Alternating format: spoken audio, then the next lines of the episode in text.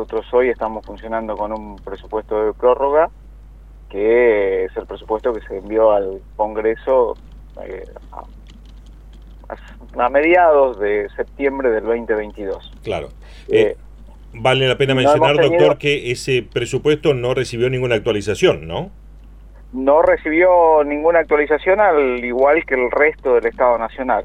Eh, estamos a la espera de, tener algunas novedades. Justamente la semana que viene tenemos una reunión del Consejo Interuniversitario eh, donde todos esperamos tener algún tipo de novedad. ¿Y cómo, cómo están llevando adelante eh, la administración, el funcionamiento de la Casa de Altos Estudios con una suma de dinero que obviamente quedó sensiblemente reducida por o licuada por la inflación? Ah, estamos tratando de trabajar en un marco de austeridad extrema, eh, sí, conociendo que independientemente de que vayamos a tener un refuerzo, seguramente nos vamos a tener que manejar con muchísimas más restricciones que años anteriores, pero bueno, afortunadamente tenemos una universidad que en general ha sido austera y ordenada en sus gastos y eso nos ha permitido contar con ciertas economías que nos permiten asegurar aún en este contexto el funcionamiento.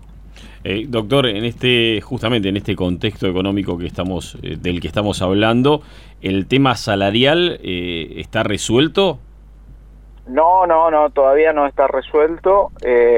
no sabemos, bueno, justamente la reunión de la semana que viene también va a tocar ese tema porque sí, como ustedes imaginarán, los salarios han quedado totalmente desactualizados.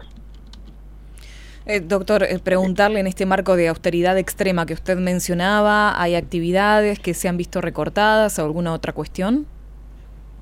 Bueno, recién estamos iniciando las actividades, nosotros estamos ahora con, recibiendo los, a los ingresantes y eh, estamos comenzando con, con los finales, así que todavía no hay una actividad plena, pero seguramente todo lo que sea accesorio a la función más importante de la universidad, que tiene que ver con la, la cuestión académica y la investigación, el resto seguramente que se va a ver afectado.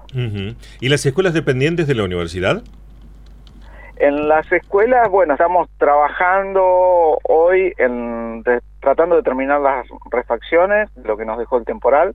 Eh, afortunadamente ya tenemos el techo listo, ahora estamos haciendo intervenciones en el interior, sobre todo en los cielos rasos que se cayeron como consecuencia de la lluvia y creemos que vamos a llegar a, tiempo con la parte edilicia como para tener todo en condiciones de cara al comienzo de actividades. Eh, no, no sabría decirte cómo, nada, estamos todos expectantes respecto a la actualización salarial, obviamente, que eh, como todos sabemos, eh, sí, muchas veces condiciona la dinámica de funcionamiento de las instituciones educativas. Eh, doctor, en cuanto a la cantidad de ingresantes, ¿se mantiene o ha repercutido en la cantidad de chicos o chicas que, que deciden iniciar los estudios universitarios el contexto económico tan complicado? Tuvimos, eh, para nuestra sorpresa, pues teníamos mucha incertidumbre respecto a cómo iba a ser el ingreso este año, tuvimos una sorpresa porque el ingreso se incrementó sensiblemente. Eh, veníamos con una inscripción de alrededor de 6.000 alumnos durante los últimos años y este año fueron 7.500 aproximadamente. Así que aumentó. Esto seguramente tiene que ver eh, en parte también eh, con que muchos estudiantes que pensaban irse fuera de la ciudad por razones económicas se quedaron en Bahía. Doctor, usted sabe que la polémica en las últimas horas se originó con la decisión del gobierno nacional de no enviar determinadas partidas que eh, estaban destinadas a la educación, eh, argumentando que Nación no tiene a su cargo cuestiones educativas. ¿Están así? A ver, no es que no tiene eh, sí, claramente educación tiene eh, bajo su órbita muchos aspectos de la educación, en particular la educación superior. Universitaria, eh, claro.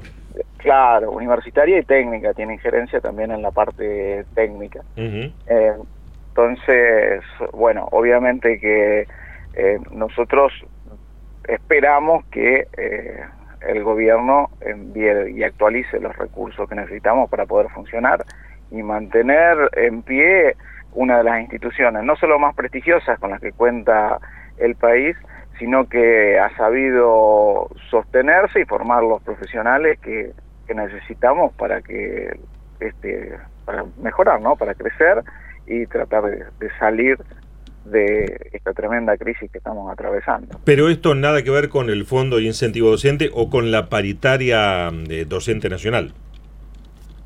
O sea, nosotros sí tenemos una paritaria docente nacional, tanto docente como no docente pero no depende de eh, esa partida que el gobierno no les estaría girando a, las provincias. Claro, que supuestamente habría dejado de regir el 31 de diciembre, el fondo de incentivo. Exacto, eh, porque nosotros, aún nuestras escuelas preuniversitarias eh, están financiadas a través del presupuesto universitario. O sea que pasándolo en limpio, universidades tienen un presupuesto aparte. Tiene presupuesto aparte, exactamente, exactamente. No se vería afectado por esta decisión. Perfecto.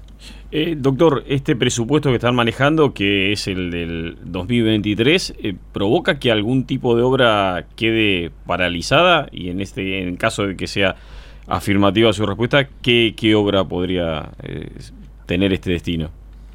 No, muchísimas obras hemos tenido. Sí, por un lado tenemos la parálisis de la obra pública. Nosotros teníamos tres obras importantes, dos que tenemos en doble dependencia con el CONICET, el INTISUR y el INGIOSUR, dos obras de aproximadamente 1.500 metros cuadrados. Y la otra obra realmente muy importante era la del edificio de Ciencias de la Salud. Nosotros hoy estamos alquilando en el hospital militar eh, y nos hace falta un espacio adecuado porque es una, uno de los departamentos que, sí, uno no, es el departamento que más estudiantes tiene hoy. Así que teníamos mucha expectativa respecto a esta obra, una obra de 2.500 metros cuadrados aproximadamente, que iba a estar emplazada en el campus de Paligüe y que se ha paralizado por completo. tampoco tenemos novedades respecto al plan de obras. O sea que va a Pero también será motivo de nuestra presentación la semana que viene. Claro. En, en el CIN y tenemos posibilidad de hablar con el secretario de Educación. O sea que se va a continuar con el alquiler del hospital militar. Eh, sí, eh, bueno, seguramente igual lo íbamos a tener que hacer porque la construcción de estos edificios es compleja y demanda, el plazo de obra no es nunca inferior a un año, así que eh, el proceso es, es lento y va a requerir de que nos mantengamos eh, funcionando en este lugar. doctor, discúlpeme, ¿y existe la alternativa, la posibilidad de que la universidad busque fondos privados para la concreción o para erigir ese edificio? Eh, sí, lo que pasa es que estamos en, en este momento, justamente estamos atravesando una crisis donde todos los sectores están afectados. Nosotros, por ejemplo, parte de los inconvenientes que estamos teniendo hoy es que hay mucha volatilidad de precios y eso hace que muchas de las licitaciones que teníamos eh, ya cargadas y en proceso se hayan caído porque o no hay precios o los precios se van muy por encima de lo que nosotros habíamos presupuestado al momento del llamado de la licitación.